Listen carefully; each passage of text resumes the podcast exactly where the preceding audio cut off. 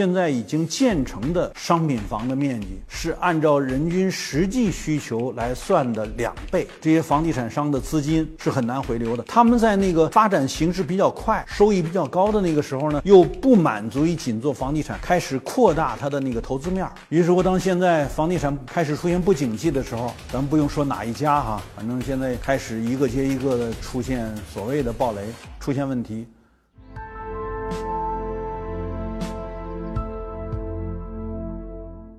大家好，我是温铁军。我们今天跟大家讨论一个，应该说是迫在眉睫的非常严峻的问题，是什么呢？最近大家都知道，这个中央开了会，特别提醒要防范金融危机的发生。那我们现在直接影响金融危机的最主要的。这个问题呢，其实是房地产的泡沫化。很多发达地区的大城市，这些年呢，房地产扩张的速度很快，城市呢像摊大饼一样，啊，向外蔓延着。这些很大程度上都和地方政府啊财政靠土地的收入，我们知道土地叫卖地收入，其实就是土地出让收入。也就是说呢，这个城市像摊大饼一样的扩张，城市的房地产的扩张，所谓城市化或者所谓现在的新兴城市化，很大程度上不是房地产的问题，甚至可以说土地问题不是土地的问题。这就像当年我们讲农业是问题，但不是农业的问题；粮食是问题，但不是粮食的问题。这个话题应该说是三十年前就已经讨论过了。那现在，当我们说土地问题的时候，也得直接告诉大家，土地问题不是土地的问题。所以大家注意，就是这个啊，我们从啊一九九三年、九四年，在中央财政严重亏损、入不敷出的情况之下，开始推出当时叫做中央与地方分税制改革。从那以后，这个土地征占的问题。就不再是土地自身的问题，房地产扩张的问题也不再是房地产自身的问题，很大程度上，都是因为地方在财政严重入不敷出的情况之下。大家要注意，原来一九九三年以前是中央财政严重入不敷出，一九九四年以后分税制改革之后，中央财政的形势有了明显的好转，但地方财政。因为当时分税制的客观结果是中央拿一半，地方拿一半。原来呢是中央只能拿到百分之二十几，地方占了百分之七十几。我原来的印象是，好像在一九九四年分税制之前，中央只有百分之二十七左右，地方大概是百分之七十三左右。那一旦一半一半了，那就意味着中央增加了百分之二十几，地方减掉了百分之二十几。那地方减掉这百分之二十几怎么办呢？它的开支不能减呢。我们大家都知道刚性开支，于是乎呢，就从那个时候开始，就是靠大量的啊征占农村土地，然后征占了土地以后呢，靠卖地收入来形成地方财政的开支，于是呢，这个土地就变成财政。那这是一个方面了。我们说这是从九十年代以来的一个情况，所以我们原来呢叫土地问题。变成了以地来增收，以地生财，这个就大不一样。因为我们过去讲的八十年代的时候，农村发展、乡镇企业是农民以村为单位自主的占有农地，把它用于工商业建设。那那个时候呢，土地也在减少，但那个时候是生产性的，我们叫做以地兴起。嗯，因为那个时候农村乡镇企业他自己占本村的地，不用支付开支啊，所以他就等于他的最初的啊那个起步的投资会大幅的减少，它就形成了乡村中的这个乡镇企业为名的中小企业的这个创业创新高潮，于是就带动了农民的非农就业等等，这是一个生产性的占地。等到九十年代之后呢，就是消费性占地了，主要用于什么消费呢？地方财政开支的消费。等到了十年之后，到新世纪第一个十年，大概二零零三年以后，就是上一轮是九三年以后哈，这个再下一轮就到到零三年以后了。零三年以后什么呢？因为大量的外资布局在中国，啊，这些跨国公司纷纷把他们产业转移到中国。中国从二零零三年变成了所谓 FDI，就外商直接投资最高的国家，外商大量到中国办厂。这当然一方面占有了土地，但另外一方面呢，还带来了一个很重要的现象，就是土地和金融直接相关了。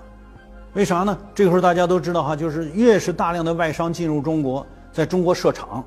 那外商本来就是买全球卖全球的，于是乎它一定是大规模出口的。所以从二零零三年以后，就带来中国的出口大量增加，贸易盈余就大量增加。这表面上看是中国的经济增长。我们，是中国外向型经济加入全球化所带来的一系列高增长，但实际上，外商的增长，外商的增长就转化成什么呢？转化成卖出产品之后获得的是外汇收入。外汇收入什么是纸？这个纸又是主要以美元为主，那就意味着我们获得了大量的美元这个纸为标志的财富。但是对不起，中国是一个金融严格管制的国家，我们不当然不会允许美元这张纸拿来替代了人民币这张纸在中国这块土地上流通。于是乎，美元要想进中国，就干嘛呢？就得对冲增发人民币。那个年代的汇率大约在一块一一块美元等于七块人民币这个水平上，所以一个美元进中国变成七块人民币。那这个美元呢，被被收储了，被人民银行、国家外汇管理局把它收储了。那这个外商大量的要把这个贸易盈余拿到中国来，是因为那个中国经济越增长，人民币越增值嘛，所以外商愿意把它的外汇盈余、外贸盈余啊变成在中国人民币的这个财产，然后人民币还在升值，所以等于外商啊贸易上赚一道，当然进中国本来就赚了，在贸易上赚一道，然后贸易盈余转化成人民币再赚一道，等于赚两道钱嘛。所以这时候就是大量的贸易盈余滚滚涌入，滚滚涌入以后怎么着呢？变成人民币，那人民币多了，往哪儿去呢？当然就变成了啊大量的贷款，用于干嘛呢？用于搞房地产开发。所以你们看，从这个二十一世纪的初期，中国就进入了一个城市化高增长的这个这么一个年代。我印象里边，二零零五年的时候，国家“十一五”规划的时候，当时并没有主张发展大城市。你们可能也都知道，那时候都在搞一小时城市圈嗯，各个省都在搞以省会为中心或者以重点城市为中心的城市圈这样就带来了从二十一世纪第一个十年的下半段开始，中国就进入了房地产。啊，增长速度开始不断加快的这么一个过程，一直发展到二零一五年，这时候呢是渐进的加快。这时候呢，土地就不再仅仅是土地和财政的关系了，变成土地跟货币的关系。因为大量的增发的货币，啊，你让它往哪儿去？当然，一方面投到中国实体经济的发展上，这是毫无疑问的。但是更多的，也就土地占有的这个投资，房地产。这个投资大幅度上升，于是乎呢，就进一步发展出了土地不是土地，土地是金融，这三者就构成了一个密切相关。所以，我们看今天这个，一方面我们要知道啊，这个房地产发展到今天已经，呃，无论这个地产商怎么跟大家说啊，这个刚需是是是是明显的啊，这个房子价格不会下降，但大家实际上看到。这个写字楼的价格已经明显下降了，商品住房的这个价格也已经很难再上再再涨得上去了，甚至很多地方已经得靠炸楼保价了。这些报道你们可能都看到了，但是更为真实的什么？更为真实的就是那个房地产的去库存，有些计算的这个结果呢，告诉你们说，现在已经建成的商品房的面积。是按照人均实际需求来算的两倍，有些城市，这个房地产消化库存的这个这个年份已经是高达三年，正常情况下应该是一年到一年半，也就是你盖出了新房子，一年到一年半卖完，完成一个这个现金流回流了，该去还贷款去还贷款，该算你利润的算你利润，但现在一年一年半这个水平很难维持，往往都是突破的，甚至最高的有超过三年的。那其实就意味着，对不起，这些房地产商的资金，是很难回流的。他们在那个发展形势比较快、收益比较高的那个时候呢，又不满足于仅做房地产，开始扩大它的那个投资面儿。出现了很多结构性的变化，于是乎，当现在房地产开始出现不景气的时候，资金链就断了。大家可能也看到，现在有些，咱不用说哪一家哈，反正现在开始一个接一个的出现所谓的暴雷，出现问题，可能就和我们刚才所说的，就是土地的资金化或者叫土地的货币化有关。那土地的财政化和土地的货币化，都使得现在呢。财政严重亏损，转化成土地负债，那房地产呢也开始出现严重的入不敷出。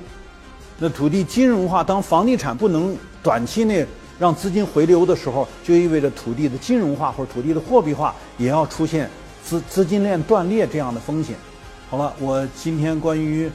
这个土地问题不是土地的问题，特别是土地征战和财政和金融之间的关系。啊这个讲解呢，就先说到这儿，啊，谢谢大家。